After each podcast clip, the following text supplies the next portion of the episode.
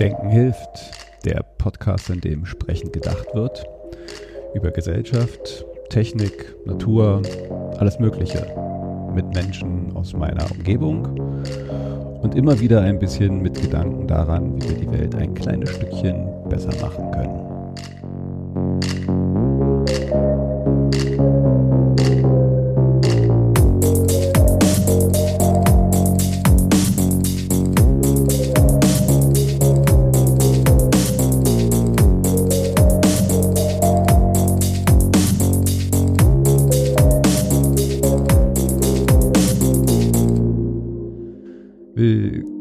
Denken hilft. Ähm, Weil es wichtig ist, sage ich ja jetzt immer die letzten Male schon das Datum dazu. Äh, muss man ja verorten in diesen besonderen Zeiten. Wir haben heute den 6.4.2020 und heute zu Gast bei mir eine äh, Wiederholungstäterin.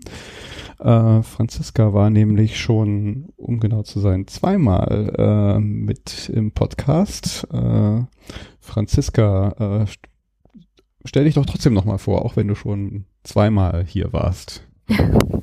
äh, ja, hallo. Freut mich erstmal, dass wir uns widersprechen. Ähm, das erste Mal war ja vor ungefähr einem Jahr, meine ich, ne? Äh, ich bin Franziska Heine, ich bin 20 Jahre alt. Ich bin Mitglied im Jugendrat der Generationenstiftung ähm, und bei der Generationenstiftung zuständig für alles, was mit Kommunikation und Inhalten zu tun hat. Ähm, und ich bin eine der AutorInnen des Buchs Ihr habt keinen Plan, darum machen wir einen vom Jugendrat, ähm, worüber wir bestimmt auch noch gleich sprechen. Genau, das vielleicht so als Randdaten zu mir. Ähm, du hast ja jetzt schon den äh, Jugendrat und die Generationsstiftung erwähnt. Vielleicht noch mal ein bisschen dazu. Was ist denn eigentlich die Generationsstiftung? Was muss ich mir darunter vorstellen? Mm, die Generationsstiftung versteht sich als eine Interessensvertretung der jungen und kommenden Generationen. Das große Steckenpferd, was wir so haben, ist Generationengerechtigkeit. Das klingt jetzt erstmal ganz niedlich. Äh, wir verstehen darunter was wesentlich Radikaleres, als die meisten wahrscheinlich erstmal assoziieren. Ähm, da geht es tatsächlich um den Systemwandel und tiefgreifende Veränderungen in allen möglichen politischen Handlungsfeldern. Ähm, das Besondere bei der Generationsstiftung ist eben, dass aber nicht Alte für die Jungen sprechen, wenn es um ihre Zukunft geht, sondern dass wir die jungen Menschen selbst sprechen wollen, lassen wollen. Ähm, und da kommt dann eben der Jugendrat ins Spiel. Der dann was genau macht? Also ihr seid das Sprachrohr der Jugend. Genau, also ähm, im Jugendrat sind AktivistInnen zwischen 14 und 25 Jahren, ähm, die sich die ganz unterschiedlichen Themen, für die sie besonders brennen, die aber ihre Kräfte Oh, du bist weg. Gesamte. Jetzt warst du ganz kurz weg. Das haben wir oh doch. je, okay. Ja, machen Soll wir weiter. mit dem Jugendrat? Nö, erzähl weiter. Der Jugendrat, okay. was ist der Jugendrat? Da waren wir. ähm, der Jugendrat versammelt AktivistInnen zwischen 14 und 25 Jahren. Ähm, genau, das sind Menschen, die für ganz unterschiedliche Themen ursprünglich brennen, aber eben nicht einfach nur bei einem politischen Thema sich engagieren wollen, sondern eben für eine gesamtpolitische Agenda eintreten wollen. Ähm, und das sind Menschen aus ganz Deutschland mit ganz unterschiedlichen auch äh, Hintergründen und Dingen, die sie sonst tun. Sie studieren, sie arbeiten, sie gehen noch zur Schule. Ähm, und sie sind eben Sprachrohr, StreiterInnen an erster Front für Generationengerechtigkeit und äh, vor allem politische Ausnahmetalente, von denen wir glauben, dass wir ähm, mit ihnen das System verändern können. Und wie bist du dazu gekommen? Also da muss ja schon eine ganze Menge äh, Interesse an gesellschaftlichen und am Ende ist es ja Politik auch irgendwo, äh, politischen Themen da gewesen sein, dass du dich da so jetzt engagierst? Wo, wo kommt da die Interesse und die, die, der Weg hin zu, zum, zum Jugendrat bei dir? Wie war der so? Ja, ich war eigentlich irgendwie immer schon politisch, also man kriegt ja ganz oft die Frage, so wann der eigene politische Erweckungsmoment war. Den hatte ich gar nicht so richtig. Ich könnte mich zumindest nicht an einen erinnern. Ich habe mich aber ganz lange vor allem bildungspolitisch engagiert. Also ich war zu Schulzeiten zum Beispiel schon in der Landesschülerinnenvertretung und so weiter und so fort. Ähm, und hatte aber dann irgendwann keine Lust mehr, einfach nur im Rahmen von Bildungspolitik Workshops zur Klimakrise oder zu äh, Flucht und Migration, zu Kapitalismuskritik und so zu geben, sondern wollte irgendwie ja, aus dem reinen Bildungsauftrag raus und in die tatsächlichen politischen Kämpfe rein. Und ich habe dann ja Bündnisarbeit gemacht und alles, was man irgendwie so ähm, vor Ort bei sich machen kann, also da, wo ich in, äh, studiert habe, in Heidelberg. Und ähm, das hat mir aber nicht gereicht. Ich hatte das Gefühl, das dauert alles so wahnsinnig lang, bis das einen tatsächlichen Effekt hat. Und ich wollte an die ganz großen Stellschrauben ran und äh, bin da auf der Suche gewesen. Und zu der Zeit ist dieser Jugendrat eben entstanden. Und ich war erst so ein bisschen skeptisch, weil es ist ein Jugendrat einer Stiftung, das klingt jetzt erstmal einigermaßen spießig, ähm, habe mich aber dann beworben und ähm, ja, habe es seitdem nicht mehr weggeschafft. Und äh, ihr seid ja auch durchaus, also vielleicht sehe ich das vor allen Dingen, weil ich die, die Arbeit des Jugendrats, glaube ich, schon so seit eurer Gründung verfolge. Äh, ihr habt ja durchaus da schon so ein paar äh, Themen gesetzt und, und ja, Erfolge, ich weiß nicht, wie man das jetzt nennen will, aber äh, also ich finde zumindest, ihr habt ihr äh, erfolgreich auch Themen gesetzt, die wahrgenommen wurden. Magst du vielleicht mal so, so, womit ihr da so angefangen habt und was da so bisher so eure Themen waren und, und was ihr da schon so erreichen konntet bisher? Mhm. Ähm, also die Stiftung hat ursprünglich mal ein Generationenmanifest veröffentlicht, in dem eben vor allem Ältere ähm, sich ausgesprochen haben für eine bessere Berücksichtigung des Faktors Zukunft in Politik. Dieses Generationenmanifest Fest ist total durch die Decke gegangen, hat mehr als eine Viertelmillion UnterstützerInnen. Und dann hieß es aber eben, oder hat man relativ schnell erkannt, naja gut, nur die Alten, die für die Jungen sprechen, das ist irgendwie uncharmant. Ähm, und daraufhin wurde dieser Jugendrat gegründet. Wir haben gestartet im November 2018 mit der ersten Kampagne Wir kündigen, ähm, unter dem Slogan Wir kündigen den Generationenvertrag, weil die älteren Generationen es sowieso die ganze Zeit tun. Da haben wir eben einmal das erste Mal auch wiederum ähm, an verschiedenen Fronten, bei verschiedenen Handlungsfeldern Missstände adressiert, also sei das Kinderarmut, sei das eben die Klimakrise, sei das das Thema Plastik, sei das das Thema Externalisierung von Folgekosten unseres wirtschaftlichen Handelns ähm, und haben dadurch erstmal so auf einer richtig großen Ebene eine Kampagne gemacht und ähm, haben die dann in verschiedene Richtungen ähm, weiterentwickelt. Wir haben was zum Thema Wahlrecht gemacht, wir haben als eine der ersten Aktionen zum Thema SUVs gemacht ähm, und so weiter und so fort. Natürlich war das Thema Klima das Hauptthema im ähm, Frühjahr letzten Jahres.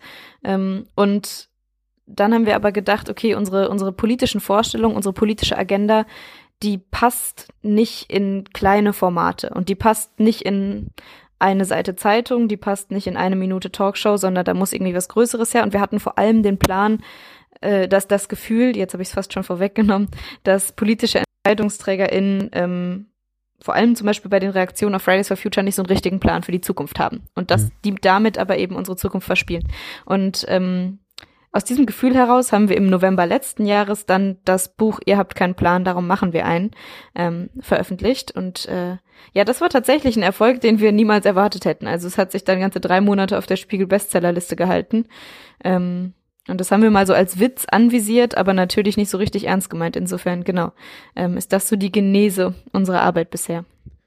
Dieses Buch habt ihr ja, also ich habe das schon am Anfang der Gründung des äh, Jugendrats mitbekommen, dass ihr durchaus, ähm, jetzt mal äh, polemisch nennen wir, nicht so, so, so ein Haufen junger Leute äh, sind, die halt da einfach mal so Forderungen in den Raum stellen, sondern ihr euch schon immer bei all dem, was ihr euch da äh, überlegt habt, gefordert habt, durchaus Unterstützung von Expertinnen und Experten äh, geholt habt und euch auch durchaus äh, fachlich beraten habt äh, bei dem. Also es sind nicht so spinnerte Ideen, sondern halt auch äh, äh Hand und Fuß mit, mit durchaus äh, ja, Namen, die, die durchaus auch schon ähm, ja mal hinhören lassen, wenn man die so hört. Äh, magst du vielleicht mal sagen, so wer euch da halt alles so zur Seite steht? Und ich glaube dann auch in der in, im, Schreiben des Buches auch aktiv mit unterstützt hat und eure Pläne doch mal so ein bisschen abgeklopft hat.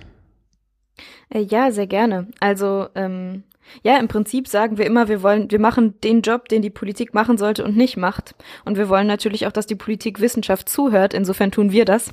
Ähm, und in unserem Kuratorium, Kuratorium haben wir zum Beispiel Hans-Joachim Schellenhuber ähm, oder Maya Göpel. Die beiden dürfte ungefähr jeder kennen. Ähm, aber dann ist da auch ein Kajo Koch-Weser zum Beispiel dabei, ein äh, ehemaliger Finanzdirektor der Weltbank. Und beim Buch haben wir dann einfach ähm, unseren Kreis der Expertinnen noch viel, viel weiter ausgeweitet. Also wir haben uns zum Beispiel mit Christian Felber unterhalten zum Thema Wirtschaft, ähm, dem Autor der Gemeinwohlökonomie. Wir haben uns mit Oliver Nachtwey zusammengesetzt. Wir haben mit Klaus Horelmann über Bildung gesprochen.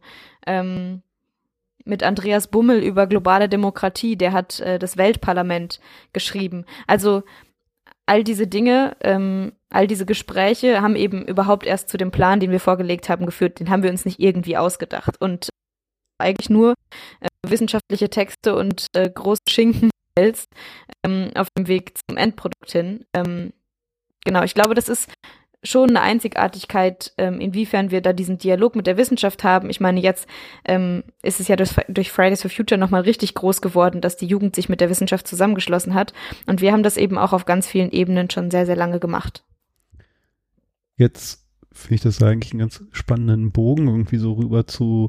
Also ich habe dich ja nochmal angeschrieben äh, vor dem Hintergrund auch dieser Krise, doch. Also, eigentlich will ich diesen Begriff jetzt nicht mal so, so, so sehr überstrapazieren, äh, weil, äh, also diesen Corona-Zustand, äh, weil ich gemerkt habe, so, okay, äh, das Ding verändert jetzt mal einfach alles. Das wird eine sehr umwälzende Geschichte werden, die hier gerade losgetreten wird und sie eröffnet Türen und, und Möglichkeiten. Äh, vielleicht halt genau für, für viele dieser Pläne, die halt auch in dem Buch drin stehen. Äh, weil ein besonderer Punkt, den ich jetzt gerade so auch festgestellt habe, dieses Hören auf die Wissenschaft. Ähm, also äh, wenn ich mir jetzt vorstelle, dass halt so eine der bekanntesten Personen, der mittlerweile halt schon irgendwie so, so äh, in irgendwelchen Presseartikeln so Kanzlerkandidatur angedichtet wird, ist ein Virologe, der in einem Podcast äh, täglich äh, wirklich aber auch äh, also verständlich, aber durchaus sehr wissenschaftlich äh, erzählt und, und da wird zugehört und ernst genommen und die Leute folgen den Raten. Also da, da kam für mich so, okay, okay, äh, aha, äh, äh, es hat sich was verändert, es geht ja doch und äh, ist das nicht, das ist Momentum, muss man das jetzt nicht nutzen noch mehr? Also äh, wie, wie, wie siehst du das jetzt so mal so aus, aus diesem Aspekt darauf geblickt? Hm. Es sind ja im Grunde jetzt verschiedene Aspekte. Ähm, zum einen glaube ich, dass sich grundsätzlich in der Krisenbewältigung unserer Gesellschaft jetzt erstmal nichts geändert hat. Ähm, ich glaube nur, dass dieses dieser Coronavirus so eine sehr konkrete Bedrohung für die meisten Menschen ist, weil alle wissen, ich könnte mich anstecken. Und was eine Krankheit bedeutet, wenn man sich ansteckt, das, das ist einem irgendwie bewusst. Ähm, die Klimakrise zum Beispiel oder auch ähm, die Endlichkeit unserer Ressourcen, die Vermüllung unserer Meere, all diese Dinge, das ist eben abstrakt. Ähm, denn das Meer ist ja nicht in meinem eigenen Wohnzimmer. Ähm, die Plagen, die Krankheiten, die Überschwemmungen, ähm, Trockenheit, die ist ja auch in der Regel, wenn ich in Deutschland lebe und äh, in dieser privilegierten Situation bin, nicht in meinem Wohnzimmer. Ähm, und ich glaube, insofern ist die Krise einfach viel weiter weg. Ähm, ob das ein Fenster ist, ähm, das glaube ich schon. Ich wehre mich dagegen, so die Corona-Krise oder diese Pandemie so un eingeschränkt als Chance zu sehen, weil ich eben denke, sie verursacht auch unglaubliches Leid und ähm, das ist immer schnell aus einer Position herausgesprochen, in der man gemütlich, ähm, wie ich, im Homeoffice sitzt mhm. und ähm, und dann sagt, doch, dann nutzen wir das als Chance. Aber es ist definitiv ein Momentum da, denn klar ist ja jetzt schon, dass die Welt nach Corona nicht mehr die gleiche wird, sein wird wie davor.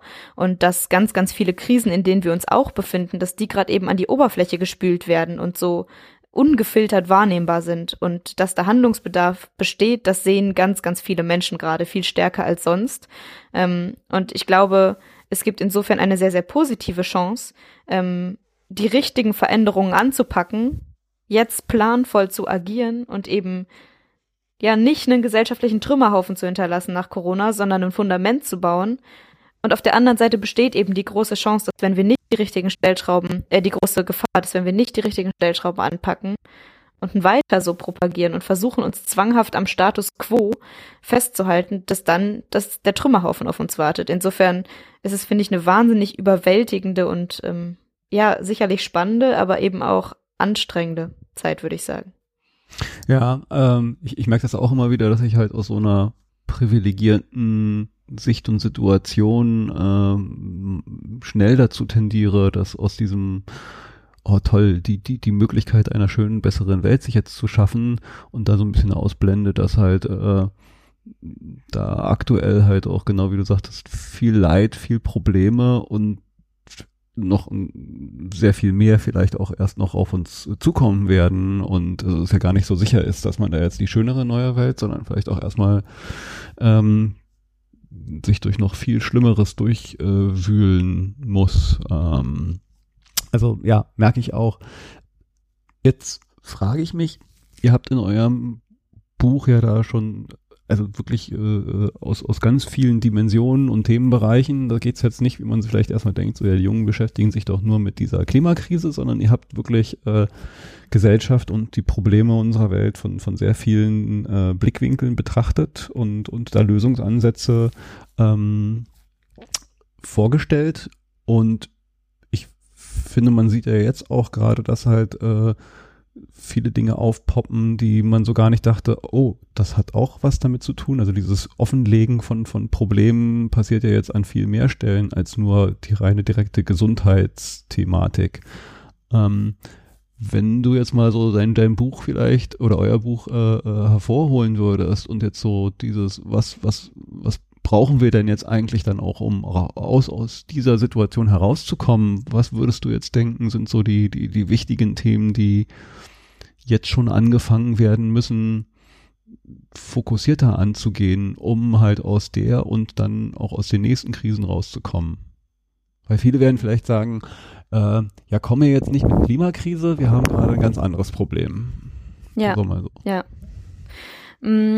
Ganz abstrakt, glaube ich, ist es, dass wir nicht auf Tunnelblick schalten dürfen, auch wenn Corona meine und unsere ganze Aufmerksamkeit gerade braucht, gefühlt, ähm, sondern dass wir eben schaffen müssen, gleichzeitig andere Themen auch noch anzugehen. Ähm, aber ich glaube, deine Frage war ein bisschen konkreter gemeint, deshalb will ich mal ein paar konkretere Dinge nennen. Also ich finde es Wahnsinn, dass wir hier von zwei Meter Abstand reden, während wir Menschen auf Lesbos und in anderen Lagern, über die wir gar nicht sprechen, zusammenfärchen. Ich glaube, das Thema Humanität und Flucht ist nochmal ganz, ganz stark auf die Agenda gerückt worden. Eigentlich wird aber bislang so ein bisschen stiefmütterlich behandelt und ignoriert. Äh, wir müssen definitiv äh, geflüchteten Lager evakuieren, wir müssen Fluchtwege aufmachen und wir müssen Menschen, die in Not sein, sind, retten. Ich glaube, es gibt kein anderes Gebot und jeder, der was anderes erzählt, ähm, sollte nochmal nachdenken, wie unmenschlich diese Position eigentlich ist. Was wir worüber wir auch nachdenken müssen, und das ist ja auch so ein bisschen das Kernkapitel im Buch für mich, ähm, ist die Art und Weise, wie wir auf Wirtschaft gucken und von was wir uns eigentlich abhängig machen. Und ähm, die Frage, wer eigentlich Vorrang hat, wenn es um Krisen und allgemein um gesellschaftliche Gestaltung geht. Sind sind das die Menschen, die arbeiten? Sind das die Menschen? Ist es der Zusammenhalt in der Gesellschaft oder sind das die großen Konzerne? Ähm, ich finde, man sieht sehr gut an den gegenwärtigen Rettungsmaßnahmen, dass der Vorrang eindeutig bei den großen Konzernen und bei der Wirtschaft liegt und ganz, ganz viele Menschen da hinten überfallen. Das ist was, über das wir uns sehr arg Gedanken machen müssen. Genauso wie bei Bedingungen in systemrelevanten Berufen, über die Arbeitswelt, über die Frage, wie wollen wir arbeiten. Ähm, und dann zu guter Letzt aber eben auch das Klima. Wir wussten schon vor der Finanzkrise 2008, 2009, dass die Klimakrise so ein riesiges Problem ist. Und wir haben dann in der Finanzkrise auf Tunnelblick geschaltet und gesagt, naja gut, jetzt haben wir keine Zeit für was anderes. Und das Ergebnis des Ganzen ist, dass wir wahnsinnig wertvolle Jahre im Kampf gegen die Klimakrise verloren haben. Und wenn wir das jetzt tun, dann ist es endgültig zu spät. Und insofern, ähm, denke ich, brauchen wir jetzt die Fähigkeit, und das über uns hinauswachsen als Gesellschaft, ähm, selbst in dieser schwierigen Zeit eben umsichtig zu handeln und zum Beispiel diese Maßnahmen, die ich gerade genannt habe, anzugehen. Ob auf einer größeren Ebene, bei den großen Stellschrauben oder ganz konkrete, kleinere Dinge, die jetzt akut notwendig sind. Ja, ich habe so das Gefühl, man muss auch vielleicht jetzt mal so ein Bewusstsein, also äh, es wird ja im Moment alles so durch die Corona-Brille betrachtet und äh, die ganzen Themen, die da sind, äh, die ihr auch im Buch angesprochen habt, kann man ja durchaus auch aus dieser Brille betrachten, weil wenn ich mir das Klimathema so anschaue, ähm, ich habe jetzt nicht alle Aspekte, aber ich habe, ich glaube, ne, das, wie hieß das Buch, das Ende der Welt, ähm, ähm, was nochmal so die unterschiedlichsten Aspekte äh, betrachtet, was da auf uns zukommt, wenn wir äh, drei, vier, fünf, sechs Grad mehr haben, was erstmal so, so wenig klingt, aber da kommen ja durchaus auch auf Themen auf uns zu, die wir jetzt schon erleben. Also sowas wie äh, Viren oder ähm, ja äh, äh, äh plötzlich Krankheiten, die aus ganz anderen äh, Breitengraden eigentlich äh, äh, gewohnt sind, die dann plötzlich hier Einzug halten. Und ich glaube, ähm, da, da ist das jetzt vielleicht schon mal so ein bisschen ein Vorgeschmack auf Dinge, die wir da äh, in doch nicht allzu ferner Zukunft auf uns zurollen haben. Und ich, ich frage mich, ob man das halt auch vielleicht mal äh, da mal so erzählen sollte, so, hey Leute, jetzt so fühlt sich das ein bisschen an, aber es ist eigentlich noch ein softer Vorgeschmack, weil im Moment äh, sind wir nur damit beschäftigt, uns zu Hause wegzusperren. Wenn es nämlich richtig warm wird und heiß wird, dann merken wir das noch auf ganz anderen Ebenen. Äh, das habe ich so ein Gefühl, dass man das vielleicht auch mal klar machen müsste. Ja, auf jeden Fall. Ich denke, das ist etwas, was gerade wahnsinnig schwer fällt, ähm, weil man eben so ein ständiges Gefühl der Überwältigung sowieso schon hat. Aber es ist ja eben genau das. Also wir sehen gerade, ähm, was eben diese, diese Zahl von Toten, die wir durch die Corona-Pandemie gerade haben, was die schon anrichtet in einer Gesellschaft, was die für ein Klima der Angst schafft, berechtigterweise. Bei der Klimakrise reden wir von einem Vielfachen ähm, an Toten. Da sterben 2002 gab es so eine Zahl, dass schon 15.000 Menschen jährlich an der Klimakrise sterben. Äh, wir reden nicht von ein, zwei, fünf Millionen, die auf der Flucht sind. Wir reden von möglicherweise 500 Millionen. Also ähm, ja, dann sagst du ganz richtig, Krankheiten werden wieder auftauchen, die wir eigentlich gar nicht mehr kennen. Ähm, das Thema Wasserversorgung wird ein Riesenproblem. Und das sind ja nur einzelne Aspekte einer Krise, die so unglaubliche Ausmaße annimmt. Ähm, dass es eben kaum zu begreifen ist. Aber ähm, das, das Gute an der ganzen Sache ist, dass wir immer noch die Chance haben, die Folgen so weit wie möglich einzudämmen. Ähm, und ich glaube, deshalb, deshalb, das müsste das einzige und das ist eigentlich das beste Argument, warum wir jetzt trotzdem handeln müssen. Ähm, hin und wieder kommt ja so schon der Kommentar, ja, Corona zeigt uns, ähm, dass wir ja doch auf Krisen reagieren können und handeln können. Ähm, ich glaube, Corona zeigt uns, was es heißt, wenn man so akut wie gerade auf eine Krise reagieren muss. Und ich glaube, es ist absolut kein wünschenswerter Zustand eines Landes und einer Gesellschaft, in der wir uns befinden, in der man dann einen totalen Lockdown umsetzen muss oder ähnliches. Ähm, aber Fakt ist, ähm, wenn wir Krisen zu spät angehen, dann muss das immer disruptiv sein. Und jetzt gerade haben wir noch die Chance, gegen die Klimakrise planvoll vorzugehen. Denn sie wird auch jetzt schon katastrophale An äh, Ausmaße annehmen, aber wir haben es eben noch ein bisschen in der Hand. Und ich glaube, all diese Aspekte kommen zusammen zu einfach einer unglaublichen Dringlichkeit und zu meiner Überzeugung, dass wir ähm, trotz aller Corona-Bad News auf jeden Fall das Klima angehen müssen, natürlich. Ja. Ich also du hast vorhin die Wirtschaft angesprochen. Ich und das ist ja jetzt etwas, was, was halt auch ne, alle gucken nur auf die Wirtschaft und und vergessen gerne halt diese humanitären Themen. Aber gut, wenn es dann halt so ist, dann kann man ja auch mal darüber reden. Äh, schlimm genug, dass wir nicht über die anderen Sachen reden.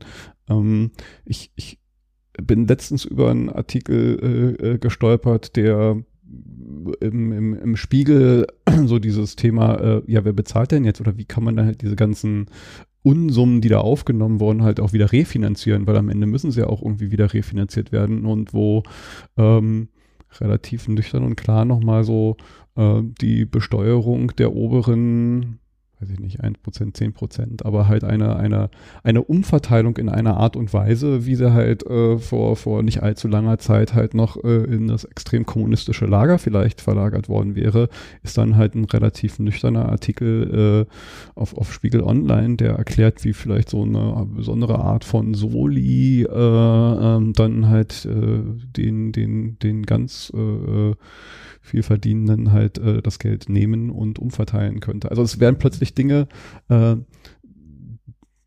werden plötzlich in, im Raum des Möglichen reingeschoben, die vorher unmöglich waren. Äh, mhm. Wie, was wären da so vielleicht auch äh, Aspekte des Buches, wo, wo du sagst, so, okay, die, vielleicht reden wir da jetzt nochmal gerade äh, drüber. Äh, die, die wären doch jetzt vielleicht genau das Richtige, um uns aus diesem Themenbereich rauszubringen und vielleicht dann halt auch äh, resilienter zu machen für den weiteren Weg, den wir noch gehen müssen, um all die anderen Dinge anzugehen. Wie, wie siehst du das im wirtschaftlichen Bereich? Ja, jetzt ist ja Vermögensbesteuerung eigentlich weniger für mich ein wirtschaftliches Thema als ähm, ein soziale Gerechtigkeitsthema. Wir haben im Buch ähm, auch ganz umfassend das Thema Besteuerung angesprochen und ähm, eine umfassende Steuerreform gefordert, also zum Beispiel mit einer Vermögensbesteuerung, einer anderen, ähm, mit möglicherweise auch einer einmaligen Vermögensabgabe, um eben große Summen für große Krisen mobilisieren zu können, ähm, staatlich. Ähm, wir haben überall die, wir haben in Frage gestellt, ob sowas wie ein ähm, wie Erbrecht wie eine Erbschaft überhaupt existieren muss, ob das eigentlich irgendwie notwendig ist. Diese Dinge. Ich denke, ähm, dass ganz viele dieser Maßnahmen lange zu Unrecht ähm, in so ein abwegiges Lager von linken Spinnern geschoben wurde, so nach dem Motto, das ist ja eigentlich keine legitime Maßnahme.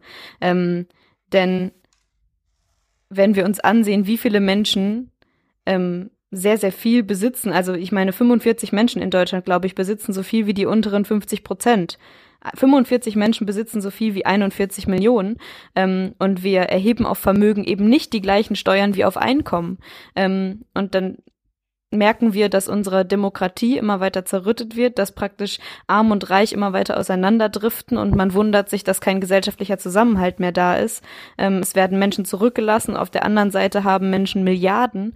Ähm, und viele von denen, die Milliarden haben, zahlen dann darauf nicht mal die wenigen Steuern, sondern lagern eben Billionen von Euros und US-Dollar in irgendwelche Steueroasen auf. Ne? Also wir haben hm glaube ich, ein massiv unsolidarisches Klima geschaffen über die letzten Jahrzehnte, indem wir auch ständig eine Geschichte erzählt haben von, wenn es allen Menschen gut gehen soll, dann müssen wir Leuten was wegnehmen. Die Frage ist, wer begründet, warum wem was gehören darf und warum braucht man auf der einen Seite Milliarden auf bestimmten Konten, wenn sie woanders fehlen, ähm, wenn sie allen nützen können. Also ich glaube, diese Gedanken sind wichtig, dass die aufkommen ähm, und ich halte all die für richtig. Also ich glaube zum Beispiel, dass es zwar richtig ist, dass man die schwarze Null jetzt endlich mal verworfen hat, weil ich sie nicht für sinnvoll halte, aber gleichzeitig, wenn wir jetzt Schulden aufnehmen, droht natürlich auch eben das Abbezahlen der kommenden Generation. Hm. Ähm, und da ist auf jeden Fall eine einmalige Vermögensabgabe in höherem Umfang, glaube ich, eine Option. Wir müssen dann, um wieder zu den ganz konkreten Maßnahmen zu kommen, die Kapitalbesteuerung auf jeden Fall an die Einkommen angleichen. Und ich glaube, dass wir eigentlich Kapital stärker besteuern müssen als Einkommen, ähm, weil für Arbeit kriegt man Geld und braucht es, um seine Existenz zu sichern. Und Vermögen vermehrt sich aber eben nicht dadurch, dass ich noch zusätzlich was dafür tue, sondern unter Umständen auch einfach automatisch.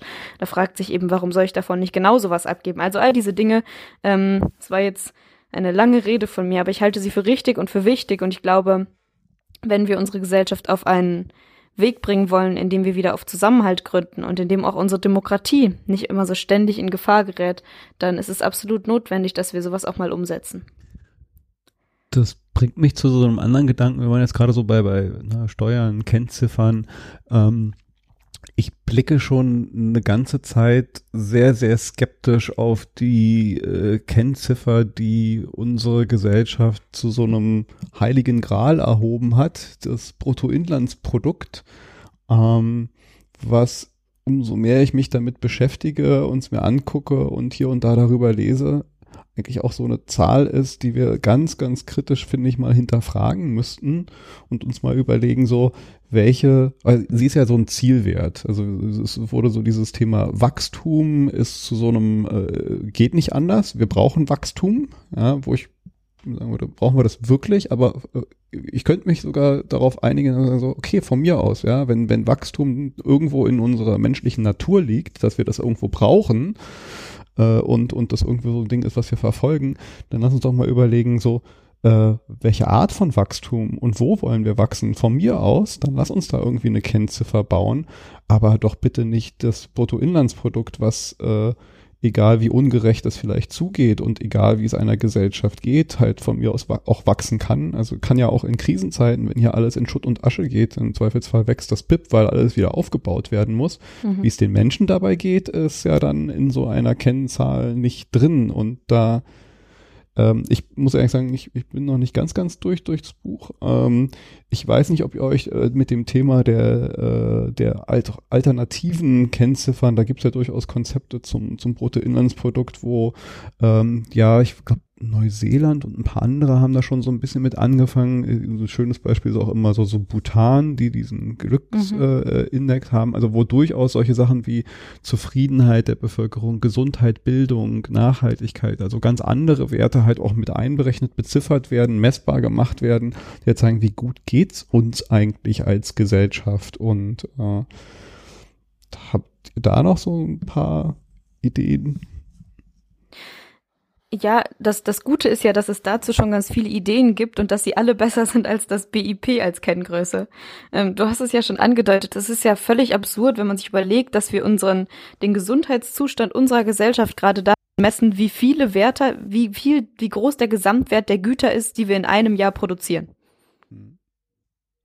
Als, als würde das irgendwie was darüber aussagen, äh, wie viel Zusammenhalt, wie viel Glück, wie viel auch Absicherung von Menschen ähm, wir in unserer Gesellschaft haben. Und ganz absurd finde ich immer dieses Beispiel, dass praktisch in, ähm, in Zeiten, wo Krieg ist und dafür mehr Waffen und äh, andere Dinge produziert werden müssen, dass ja das BIP praktisch durch die Decke schießt, ähm, wo man sich fragt, okay, also Krieg ist jetzt offensichtlich dasjenige, was eine Gesellschaft am meisten schadet. Das ist ja im ähm, Kern auch da, wo es herkommt. Also wenn ich die Geschichte des genau. BIP richtig verfolgt habe, also klar, es gab viele Vorstufen, aber so richtig äh, äh, durchgesetzt hat es sich in Zeiten des Krieges, nämlich des Zweiten Weltkrieges, wo die USA wissen wollten, so, was sind hier eigentlich gerade unsere Produktionskapazitäten und Möglichkeiten in dieser Mobilmachung? Was, was, was schaffen wir denn da gerade? Und haben sich diesen Wert Wert rausgeholt. Und danach wurde er plötzlich irgendwie weitergeführt und die Erfinder des, des, des BIP haben ja auch davor gewarnt, so, nee, dafür ist das eigentlich nicht gedacht. Ja, also das, das zeigt ja, wie, wie von Grund auf falsch eigentlich diese, diese, diese Sicht auf eine Gesellschaft und auf eine Welt und auch auf eine Wirtschaftsweise ist. Und ich meine, es, dieses, dieses Auslegen auf Wachstum, ich meine, das, worauf wir uns praktisch europäisch, europäisch in Sachen Sparpolitik auch verständigt haben, ist ein völlig unrealistischer Wachstums, eine unrealistische Wachstumsrate, ne? Also, und Wachstum in unserer gegenwärtigen Wirtschaftsweise heißt dann wieder mehr Ressourcenverbrauch. Also man kann da ewig praktisch sich beschweren. Ähm, diese Dinge, Bhutan ist immer, Bhutan nutzt, glaube ich, den World Happiness Index, richtig? Genau. Ähm, das das zeigt, also da, da ist ganz spannend ja, dass die Länder mit einem sehr hohen BIP tendenziell da nur im Mittelfeld stehen. Das heißt, nur weil Länder wirtschaftlich sehr, sehr stark ist, sind, sind die Gesellschaften und sind die Bürgerinnen in den Ländern eben noch nicht viel glücklicher. Ich glaube, wir müssen uns auf jeden Fall von dieser Wachstumsprämisse lösen. Wir müssen uns von Kenngrößen wie dem Bruttoinlandsprodukt oder auch DAX-Kursen lösen. Und wir müssen uns überlegen, okay, was wollen wir eigentlich für einen Zusammenhang herstellen zwischen Wirtschaft und Gesellschaft? Und für mich ist dieses, die Wirtschaft dient einer Gesellschaft, sie dient der Allgemeinheit und ähm, sie kann ihr in unterschiedlicher Weise dienen. Und wenn sie sich tatsächlich in den Dienst einer Gesellschaft ste stellt, dann kann man das mit Glück messen, dann kann man das als Gemeinwohl bezeichnen, wie auch immer man das Wort dann haben will.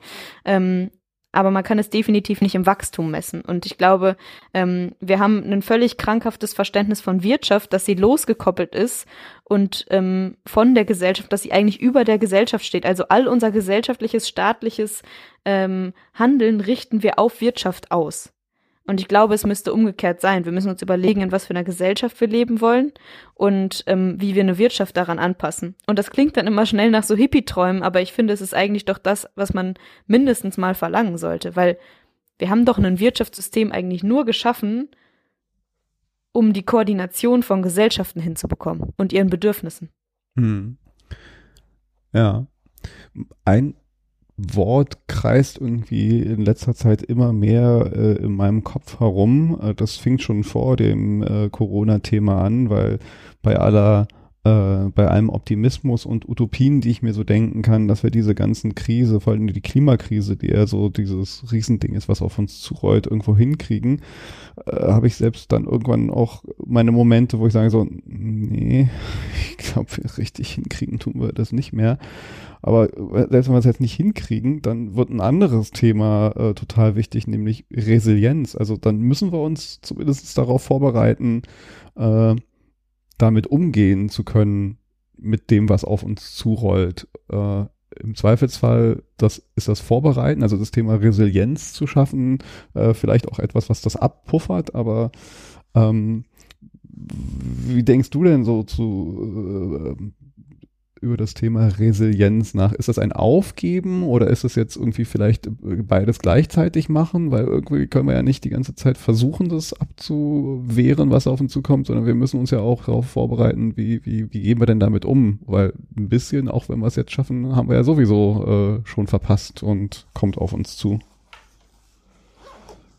Ja, ich glaube, da geht es immer um nicht um ein Entweder-Oder, sondern da muss man ein Und dazwischen setzen. Ne? Also bei der Klimakrise, glaube ich, lässt sich das ganz gut erklären. Es ist absolut notwendig, dass wir alle Maßnahmen, die irgendwie in unserer Macht stehen, ergreifen, um das Ausmaß der Katastrophe möglichst zu begrenzen.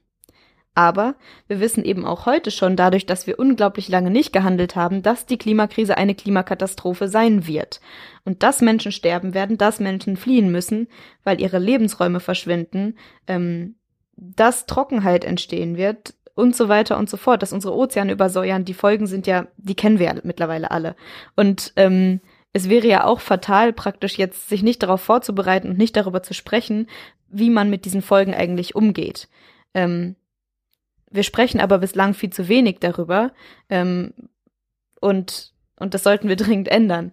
Ähm, ich denke insofern, wir brauchen beides. Natürlich brauchen wir unbedingte Klimaschutzmaßnahmen und auf der anderen Seite brauchen wir jetzt schon den Umgang mit den Folgen, die wir bereits verursacht haben, denn die Folgen sind ja da und sie beginnen erst nicht morgen, sondern sie sind schon längst, sie haben schon gestern begonnen.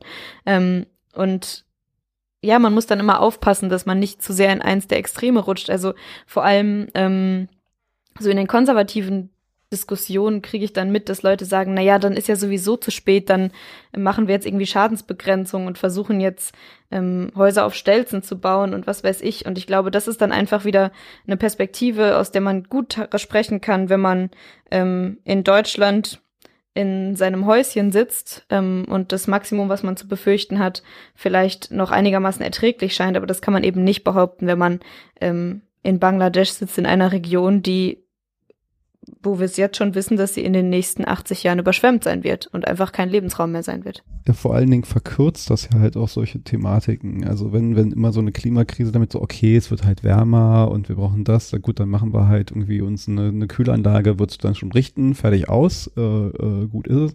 Aber dass da halt äh, Kettenreaktionen zusammenhängen mit die äh, also das, das, das, das finde ich ja dann auch wieder das Interessante jetzt, dass man plötzlich so, so zumindestens, also mir geht's so, obwohl ich halt viel davon schon, schon äh, theoretisch wusste, aber plötzlich merkt man halt so diese Systemhaftigkeit, wie Systeme ineinander greifen, miteinander vernetzt sind, verdrahtet sind und dass die eine äh, Geschichte da plötzlich Auswirkungen an einer ganz anderen Stelle hat, ja, und das äh, ist ja äh, potenziert in so einer Klimakrise, wo von Pflanzen, die plötzlich halt aufgrund der veränderten Klima nicht mehr die gleichen Nährwerte haben, äh, äh, bis Krankheiten, die dann hier hierher kommen oder, oder, oder. Also äh, die Dinge, wie sie miteinander äh, zusammenhängen und Auswirkungen haben, da ist ja diese, ich baue mein Haus auf Stelzen äh, oder baue ja einen Wall hin, das, damit ist ja nicht getan. Also auch für uns, die wir wahrscheinlich am glimpflichsten durchsteuern werden, äh, sind ja so weitreichend die Folgen, das kann ja keiner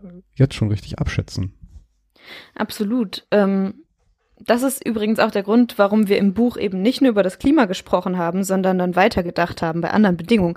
Wir haben ursprünglich einmal beim Klima angefangen und dann gemerkt, okay, wir können das Klima nicht mit reinen Klimaschutzmaßnahmen bekämpfen. Wir müssen unsere Wirtschaftsweise umstellen, wir müssen dann unsere ähm, unsere Sicht auf soziale Gerechtigkeit und unsere Umsetzung auch auf globale Gerechtigkeit ändern. Wir müssen Flucht mitdenken, wir müssen Kriege mitdenken, all diese Dinge. Ne? Und dann ist man plötzlich bei irgendwie nicht einer Bedingung, nämlich Klima äh, retten, sondern bei zehn Bedingungen, wie im Buch. Ähm, die Klimakrise ist eine Wirtschaftskrise, sie ist eine Gerechtigkeitskrise, sie ist auch eine Demokratiekrise, all das.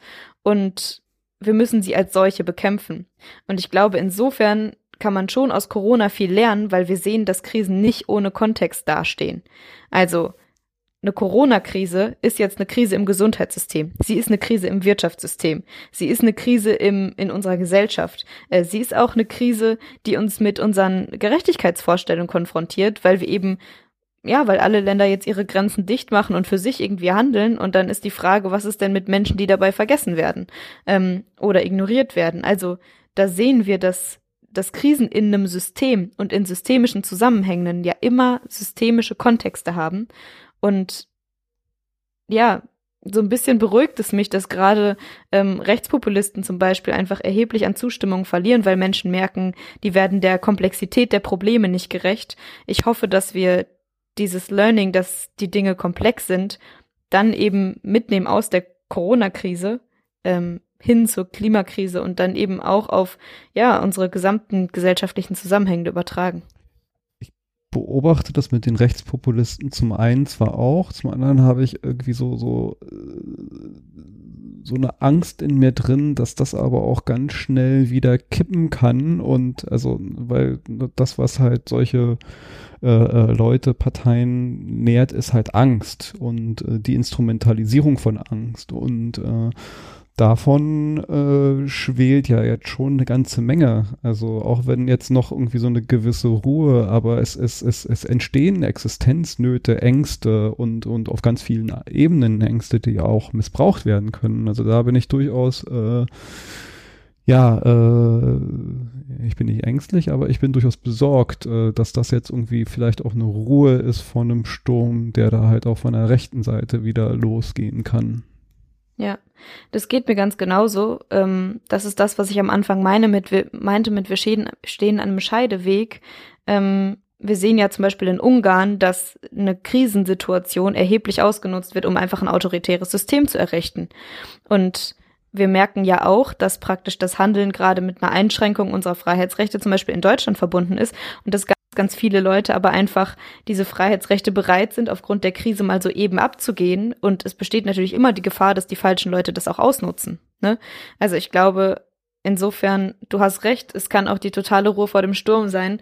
Und ich denke, umgekehrt, je mehr Menschen wir jetzt gerade vergessen ähm, und hinten überfallen lassen in einem System, in einer Gesellschaft, das meine ich mit diesem Trümmerhaufen, ja. ähm, desto weniger haben wir auch der Angst entgegenzusetzen. Ne? Also, was, was haben wir denn für Argumente, ähm, die in die Richtung gehen, aber wir sorgen doch für euch, wenn wir das jetzt nicht tun. Was haben wir denn, was sind denn die vermeintlichen Werte von Solidarität, von Gemeinschaft ähm, wert, wenn wir sie nicht jetzt beweisen? Ähm, insofern, wir haben es in der Hand, sie zu beweisen und ihnen eine unglaubliche Stärke zu verleihen und Menschen Sicherheit zu geben und eben Menschen auch das Vertrauen zu geben, dass wir das gesamtgesellschaftlich hinkriegen, uns auf einen guten Weg zu begeben.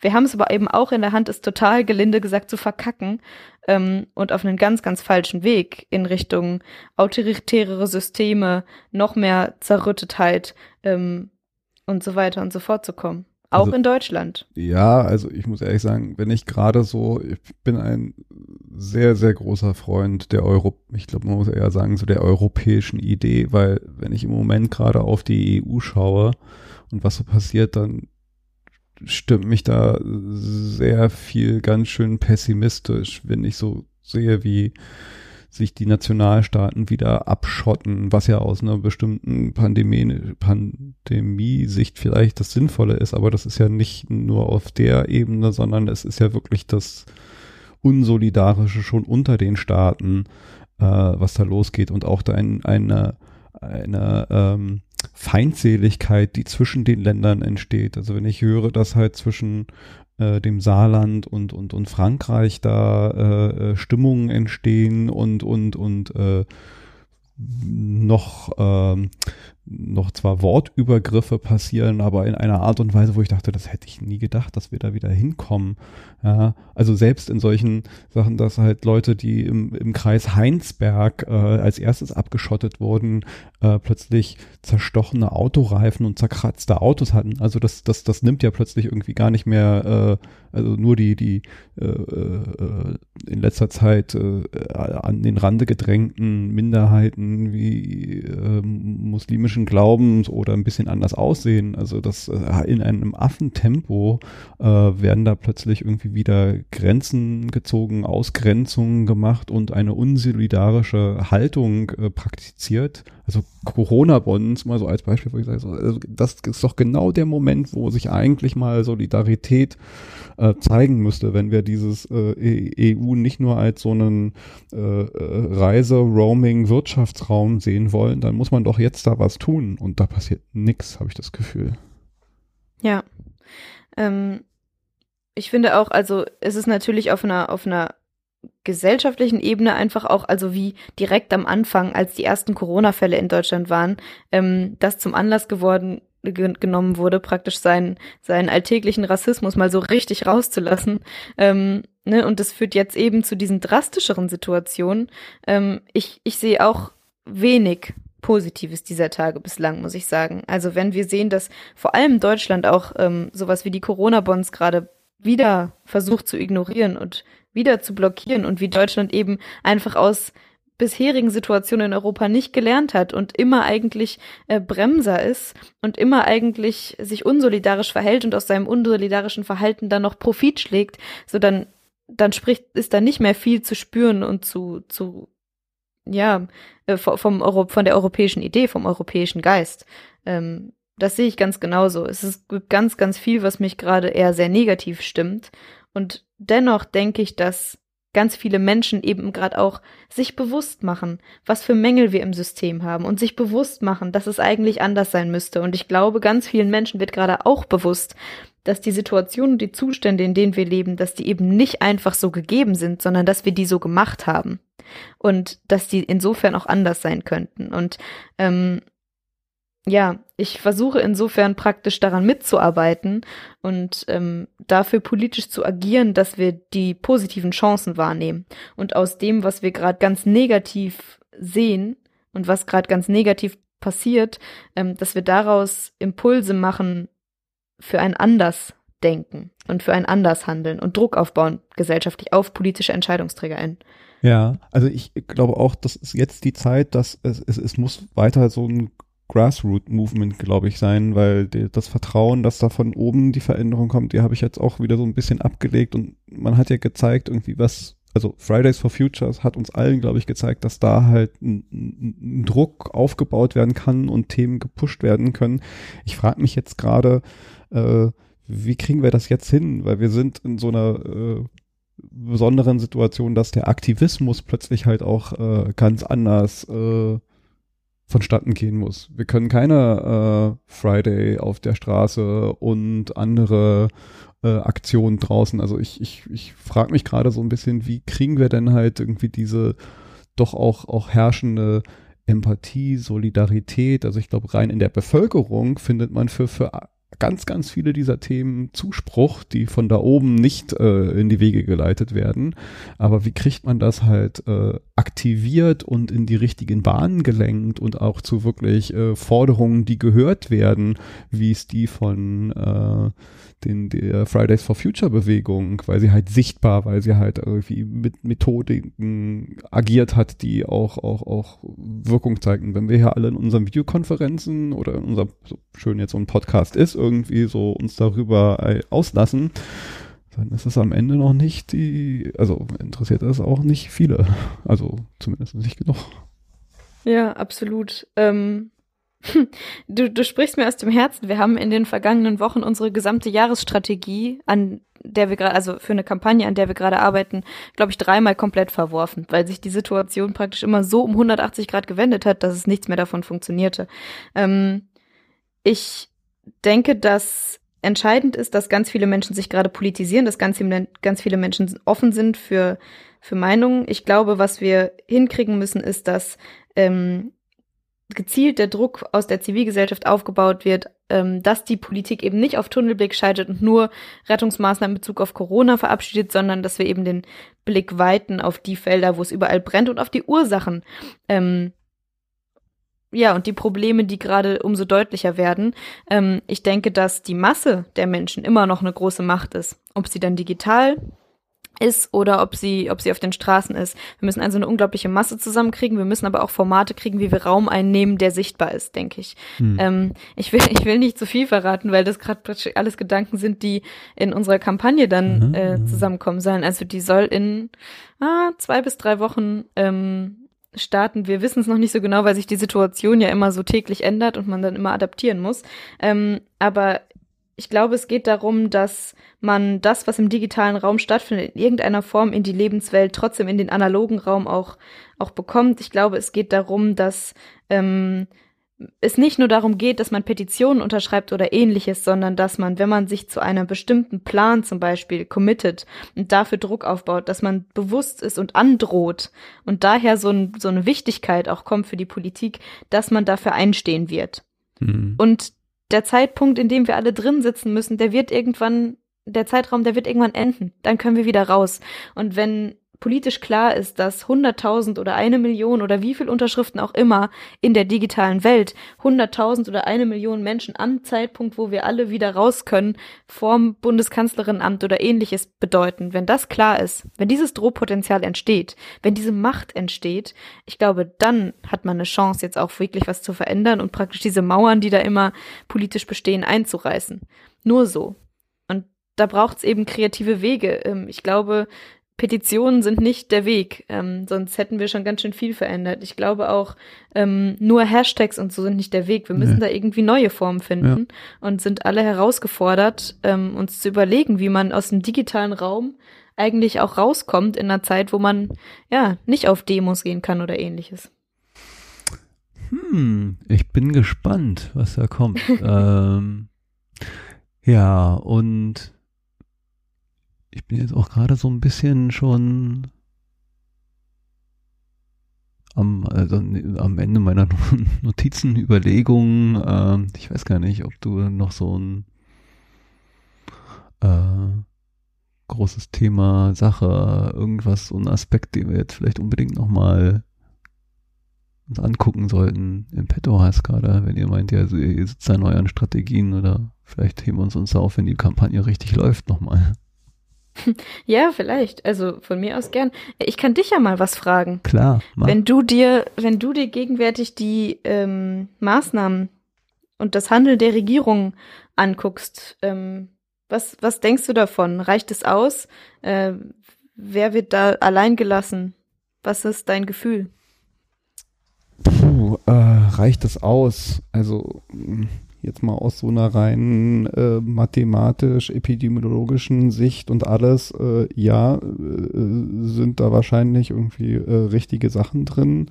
Also ich möchte mich jetzt in dieses Bereich irgendwie nicht reingehen, weil da gibt's irgendwie, äh, hört Christian Drosten und andere, die sind da sehr viel kompetenter.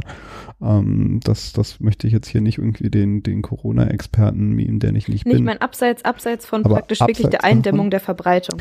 Also wenn ich jetzt mal so abseits gucke, ist wird mir eine Sache jetzt gerade so, so, so bewusst, also das äh, legt, ist auch eins der Dinge, die halt äh, Krisen offenlegt, äh, was, was, was mich äh, äh, besorgt stimmt. Meine Tochter macht jetzt demnächst Abi und ist in so einer glücklichen, privilegierten Lage, dass er halt irgendwie eh schon in der Schule vorher war, die, die digital umgestellt war. Und da ist mir so bewusst geworden, okay, ja, die hat jetzt hier einen Rechner, aber es gibt Familien, da, da ist halt, äh, weiß ich nicht, mehrere Kinder und das Einzige, was da an Digitalen im Hause ist, ist vielleicht das eine Smartphone. Ja, also wir, wir vergrößern halt hier gerade auch in dieser Krise äh, Gräben immens, was mir so ein bisschen Angst macht, weil das war vorher schon total ungerecht. Also diese Ungerechtigkeiten, die, die vorher herrschten, kriegen jetzt halt gerade so einen Turbo-Boost. Und äh, da habe ich so ein bisschen Angst vor. Ich habe keine Lösung, aber ich habe so das Gefühl, dass da vielleicht äh, ja auch äh, in der Krisenbewältigung vielleicht noch nicht genügend Auge darauf ist, äh, was passiert da eigentlich gerade äh, mit in, in, in solchen Fällen und mit den Maßnahmen, die wir da angerichtet haben oder die, die wir äh, sozusagen über das Land gelegt haben und muss da nicht eigentlich auch ganz schnell mal ein Krisenstab äh, her, der, der, der solche Sachen jetzt äh, bewältigt, während wir eingeschlossen sind, aber halt auch äh, darüber hinaus, äh, wenn es jetzt ein bisschen gelockert wird, weil die, die Gräben werden sich vertiefen. Und da, ja, also da glaube ich, ne, wenn, wenn jetzt Krisenbewältigung, ein Krisenstab, dann glaube ich, äh, bräuchte breitere Krisenstrebe, als die wir jetzt gerade haben mit schnell Geld ausschütten, Wirtschaft in Schwung bringen oder, oder, oder. Also wo sind die sozialen Krisenstäbe, die äh, versuchen, das abzufedern, was da jetzt gerade verschlimmert wird? Absolut. Also ich denke, das ist auch das, woran es uns gerade noch wahnsinnig fehlt. Ich habe das Gefühl, dass alle möglichen politischen und zivilgesellschaftlichen Akteure ähm, sagen, okay, jetzt müssen wir erstmal die Füße stillhalten wegen Corona und danach machen wir weiter mit unserer Arbeit. Aber genau jetzt werden alle gebraucht. Ähm, denn klar ist ja, in den nächsten Tagen und Wochen und Monaten werden Entscheidungen getroffen, die ja entscheiden, wie weit die sich, die Gräben sich weiter vertiefen oder ob wir anfangen, sie zuzuschütten. Ne? Ähm, ob wir die Ungerechtigkeiten angehen und so. Und ich glaube, das ist nicht vermessen, das einzufordern, sondern es ist total wichtig, dass wir jetzt da sind und praktisch die Dinge auf die Agenda setzen. Ähm, sonst sehe ich, dass wir irgendwann nach Corona sag, denk, sagen, ja, ja, so schlimm war es auch nicht. Und dann gehen wir sie weiter nicht an. Und irgendwann wundern wir uns, wenn die nächste Krise kommt und die nächste, naja, so ein bisschen Bestandsprobe und alles ist wie beim Alten und wir nicht so richtig widerstandsfähig sind als Gesellschaft, ne? Ja, diese Gräben kann ja auch wirklich kein Interesse sein. Ich glaube, wenn, wenn Politik äh, was gelernt haben sollte, dann ist doch aus diesem Aufstieg des Rechtspopulismus und die Angst vor der AfD wir halt genau solche äh, Gräben und Stimmungen, das ist ja auch, äh, wenn auch ganz viele andere vielleicht, ja, ist ja nicht, der Rechtspopulismus ist ja nicht nur wegen sozialen äh, äh, Gräben entstanden, aber halt in gewisser Weise äh, schon Gräben, die, die missachtet wurden, links liegen gelassen wurden, um die sich nicht richtig gekümmert wurde.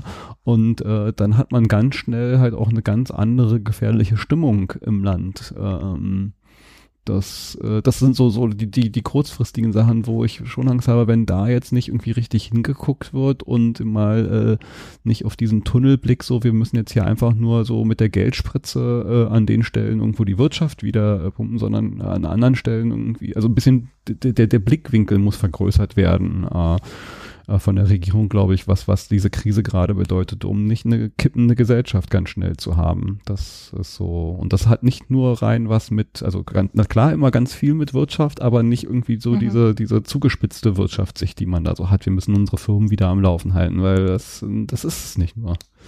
Ja, naja, ich finde, bei der Wirtschaft hat es dann vor allem diesen Prioritätsaspekt. Also wenn ein Konzern wie VW als erstes praktisch nach ähm, Unternehmenshilfen ruft, dann finde ich das insofern absurd, dass die nach, dass die ja schon in der Finanzkrise unterstützt wurden, dann Rekordgewinne eingefahren haben, keine Rücklagen davon gebildet haben, sondern die an ihre Shareholder ausge ausgezahlt haben, ähm, dass sie jetzt immer noch Profite machen, nur halt weniger als sie angepeilt hatten ähm, und dass praktisch diese Profite jetzt aufgestockt werden sollen durch Unternehmenshilfen.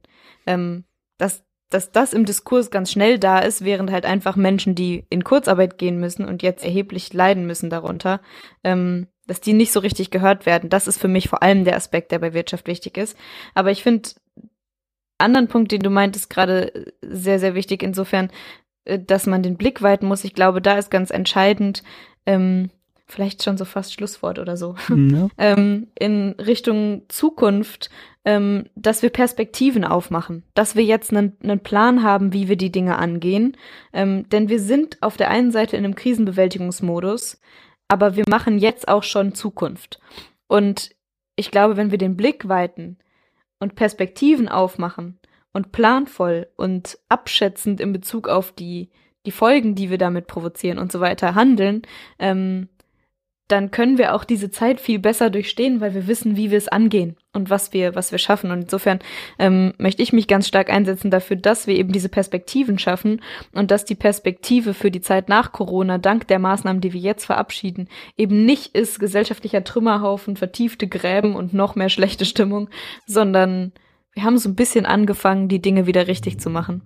Und ähm, für mich ist das Ziel, dass wir unseren Plan umsetzen, weiterhin und da braucht es jetzt praktisch das Soforthilfepaket in Zeiten von Corona. Genau daran arbeiten wir nämlich als Kampagne. Und ähm, dann machen wir weiter mit dem Plan, den wir vorgelegt haben. Das finde ich ein gutes Schlusswort und an der Stelle dann auch nochmal eine Empfehlung. Leute, kauft euch, ihr habt keinen Plan. Äh, da sind äh, viele, viele äh, sehr gute Pläne drin. Äh, liest sich auch gut und äh, ja, äh, jetzt die Vision und Utopien bauen für das, was dann kommt und da schon mal äh, die Ärmel hochkrempeln und anfangen mit. Äh, kann man nämlich tun, muss man nicht warten, bis wir alle wieder raus dürfen. Kann man ganz viel schon äh, vorbereiten, anfangen, machen. Ähm, aber bevor es jetzt das allerletzte Schlusswort ist, ich habe mir angewöhnt, von all meinen Gästen äh, eine Sache noch abzufragen und da musst du jetzt auch mir noch was liefern. Ich habe nämlich eine kleine feine Playlist angelegt und äh, möchte von all meinen Gästen immer den allerliebsten Lieblingssong, den All-Time Favorite Song haben, um diese Liste wachsen zu lassen. Was ist denn dein All-Time Favorite Song? Oh Gott, oh Gott, oh Gott, oh Gott. da hole ich sie immer alle ganz äh. überraschend ab. Oh je. Ähm. Die spontanen ersten Gedanken sind meistens die richtige. Äh, ich würde, weil ich immer wieder hin zurückkomme, aber weil es auch wahrscheinlich so wahnsinnig basic ist, ähm, High Hopes von Pink Floyd nehmen. High Hopes von Pink Floyd. Schön. Bisschen, bisschen Hoffnung. Ja, ist doch gut. oh Gott, ich werde mich so ärgern später, dass ich nicht an andere Dinge gedacht habe. naja, wenn wir noch einen machen, kannst du noch mal einen weiteren Song äh, auf die Liste setzen. Jetzt wird Oh ja, erstmal das High Hopes schon. von Pink Floyd. Cool. Ja, fein, vielen Dank. Das war doch äh, schön und hoffentlich die richtige Mischung aus Dystopie und Utopie. Ich hoffe, ja. Vielen Dank. Es hat Spaß gemacht. Ähm, jetzt haben wir uns nach einem Jahr fast aktiv wiedergehört. Ja, äh, das sollten wir äh, öfters machen. Äh, Themen gibt es ja genug und äh, vielleicht, wenn dann die Kampagne startet, äh, können wir ja da nochmal drüber reden. Klingt nach einem guten Anlass. Sehr gerne. Dann wünsche ich dir noch einen schönen Abend. Danke gleichfalls. Ciao. Tschüss.